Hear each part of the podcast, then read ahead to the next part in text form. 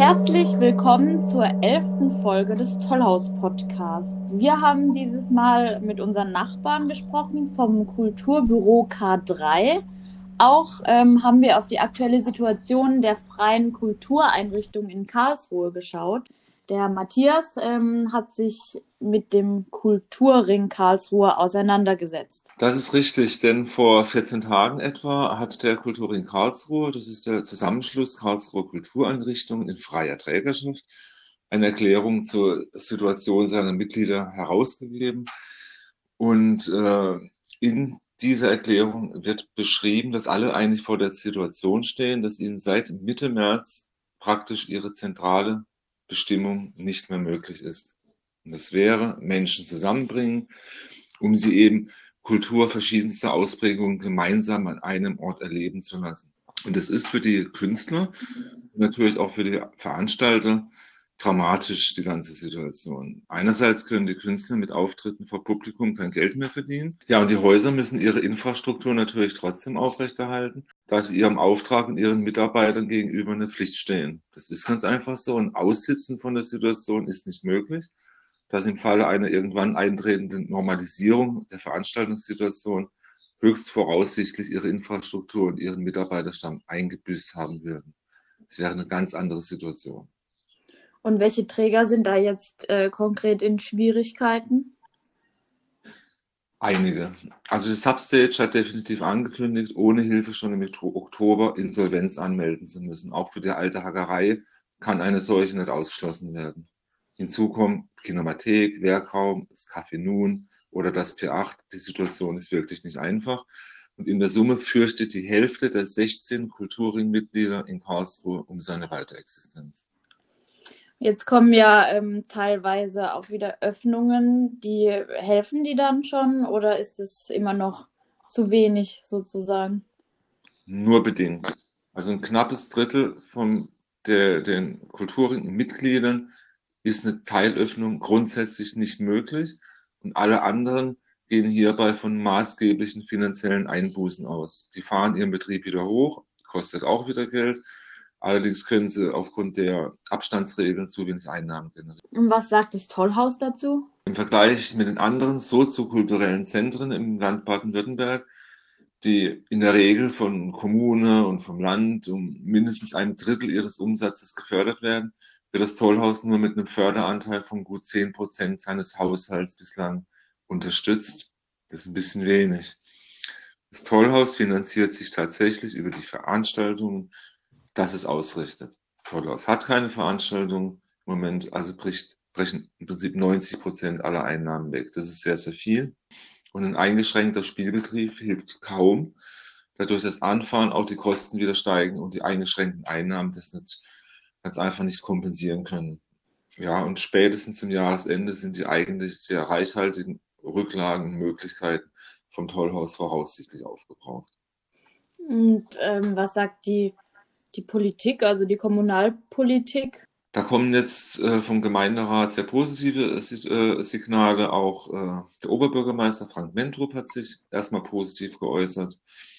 Und äh, Frage ist natürlich, wie sich so etwas in konkrete Hilfe und vor allem für welchen Zeitraum das auswirken wird. Das weiß man noch nicht. Und die Frage ist ja, wie lange diese Situation andauern wird. Ja, also welche Gelder im Prinzip hineingepumpt werden müssten. Tollhausgeschäftsführerin Britta Fellhagen ist dennoch zuversichtlich. Man ist in Gesprächen gerade mit der Landespolitik und äh, auch diese Signale sind laut Britta Fellhagen sehr positiv. Mm, und jetzt hört man ja auch immer öfter, dass immer mehr Einrichtungen und auch Künstler Alternativkonzerte ähm, äh, oder Programme anbieten, eben online. Inwieweit hilft das? Also von einer konkreten Alternative oder Hilfe ist man mit diesen Formaten noch weit entfernt. Äh, da, dafür sind die aufgebauten Infrastrukturen nahezu aller Träger einfach nicht ausgelegt. Das Tollhaus zum Beispiel unterhält einen riesen Apparat für öffentliche Veranstaltungen. Und äh, grundsätzlich sind natürlich noch die Formate zu finden, für die der Zuschauer die jeweiligen Künstler und Veranstalter angemessen entlohnen könnte. Das fehlt tatsächlich noch im Moment.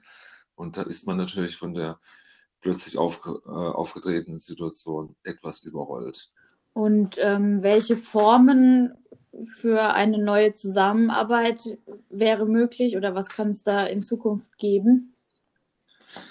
Also für Karlsruhe wird jetzt schon öffentlich diskutiert, dass sich die Spielstätten verschieben können. Zum Beispiel das Sandkorn nutzt das Tollhaus und das Tollhaus weicht an größere städtische Orte wie die Neue Messe oder die Schwarzwaldhalle aus. Ja, das Abstandsgebot bedingt nun mal, dass die bisherigen Spielorte schlicht zu klein geworden sind. Ja. Also im Sandkorn zum Beispiel, ich meine, wenn da nur noch zehn Leute im Publikum übrig bleiben, dann müssen wir nicht drüber diskutieren. Wenn das Sandkorn in einen kleinen Saal vom Tollhaus ausweichen kann, dann kommt man von der Teilnehmerzahl im Publikum an eine Hausnummer, die das Sandkorn gewohnt war oder das es tragen kann. Also, also nicht nur im übertragenen Sinne ist zumindest zeitweise für die nächsten Monat, äh, Monate ein solidarisches Stühlerücken, so möchte ich es jetzt mal äh, formulieren, zu erwarten. Du hast ähm, exemplarisch mit Christian Plüschi Buntschuh gesprochen, der äh, Betreiber der alten Hackerei. Was sagt denn er dazu? Ja, Plüschi hat sich zu einigen Themenpunkten geäußert und so zum Beispiel, wie sieht es denn eigentlich gerade bei ihm aus? Club ist zu seit 13. März oder Club und Kneipe und, und so. Ähm, das heißt, wir haben keine Veranstaltungen mehr. Wir haben jetzt wieder seit letzten Donnerstag den Biergarten aufgemacht unter erschwerten Bedingungen äh, mit wesentlich, also mit weniger Sitzplätzen und, ähm, und haben natürlich im Moment sehen keine Möglichkeit, Veranstaltungen zu machen auf unbestimmte Zeit. Dadurch fehlt uns natürlich ganz viel Geld, weil ich meine, unser Hauptgeschäft ist Veranstaltungen, Konzerte, Comedy, äh, Lesungen etc. Alles, was wir veranstalten, plus ähm, Partys, DJ-Veranstaltungen. Äh, da sehen wir auch im Moment nicht, keine, nicht wann das überhaupt in dem, in dem Rahmen äh, unserer Räumlichkeiten überhaupt möglich sein wird. Thema Unterstützung der öffentlichen Hand. Äh, ich finde, die Stadt, der Stadt müsste es wichtig sein, dass es so Sachen wie uns nach dieser Krise auch noch gibt, weil es gibt nicht, es gibt nicht so viele Läden dieser Art, die Live-Konzerte, Kultur und äh, Gastronomie gleichzeitig irgendwie anbieten. Ne, auf, für, ein alternatives Publikum, ganz klar. Also ich meine, wir sind ein bisschen main, nicht Mainstream, wir sind ein bisschen fernab von dem Mainstream, subkulturell. Aber ich meine, subkulturell, jede Stadt rühmt sich eigentlich damit, auch eine subkulturelle Seite zu haben. Das ist mittlerweile einfach wichtig. Ja, und äh, ich finde, die Stadt müsste da sich schon noch ein bisschen bewegen. Weil, ich meine, an, wir sind auch nicht von selber in diese Lage gerutscht, sondern das ist ja einfach äh, die Lage, das ist diese Pandemie, die kam und äh, letztendlich kann da keiner was dafür. Und ich finde, wenn Lufthansa und sonst wer gefördert werden wird oder Automobilhersteller, dann äh, muss auch Kultur gefördert werden. Ja, soweit also der liebe, gute Plüschi von der alten Hackerei. Eine Institution in Karlsruhe von der Stadt gibt es natürlich, die sehr, sehr nah dran ist an der Kultur, an den einzelnen Kulturträgern. Das ist das Kulturbüro K3 auf dem Schlachthofgelände. Clara, du warst dort. Ja, das äh, Kulturbüro K3 beschäftigt sich mit ähm, äh, Kulturschaffenden ähm, aus Karlsruhe, die haben ihr Büro im Fuchs im dritten Obergeschoss, ähm, haben selbst gesagt, sie wollten im Perfect Futur den Gründern, die sie ja auch ähm, unterstützen, keinen Platz wegnehmen. Ja, und da habe ich mit der Sabrina Isaac Fütterer ähm, gesprochen. Okay, seit wann gibt es das K3 eigentlich überhaupt? Ich denke, man hat schon davon gehört, sehr, sehr viele. Ja. Aber seit wann sind die eigentlich am Start? Ähm, die gibt es jetzt mittlerweile acht, über acht Jahre und zwar seit April 2012. Wir sind ja eine ganz besondere Konstellation im K3-Büro. Wir sind ein städtisches Büro und ein gemeinsames Büro von Wirtschaftsförderung und vom Kulturbüro des Kulturamtes. Das ist bundesweit ähm, ziemlich einzigartig in der Kombination, dass eben hier zwei Ämter, ämterübergreifend ein, ein Büro bilden, weil es einfach die Schnittstelle ist zwischen Kultur und, und, und, und Wirtschaft, die wir betreuen, nämlich die Kultur- und Kreativwirtschaftsbranchen. Das sind elf Branchen, die sind auch vom Bund so festgelegt. Und äh, wir sind für ähm, das gesamte Stadtgebiet zuständig, also da für alle Kultur- und Kreativschaffenden. Da wir auf dem Schlachthof sitzen, haben wir aber natürlich auch eine besondere Beziehung und Bindung zum Schlachthof. Wir sind ja da auch selber Mieter, sind mit im Geschehen mittendrin und an den Leuten, die man dann auch irgendwie jeden Tag auf dem Weg zur Arbeit sieht oder wo der Weg kurz ist, zu denen hat man natürlich auch eine besondere Bindung. Aber zuständig sind wir für alle Kultur- und Kreativschaffenden in ganz Karlsruhe. Und was sind dann die Schwerpunkte? Ich glaube, was unsere Stärke ausmacht, ist, dass wir echt viele Leute kennen. Also durch die, durch die Veranstaltungen, die wir organisieren, jetzt schwerpunktmäßig Webinare, durch die persönliche Beratung, die wir machen, haben wir einfach ganz wahnsinnig viele Kontakte. Und ähm, ich glaube, deswegen lohnt es sich immer auch zu uns in die Beratung zu kommen, weil wir zum einen natürlich gut weitervermitteln können, aber dann auch immer sagen können, ey, was du machst, das klingt total spannend.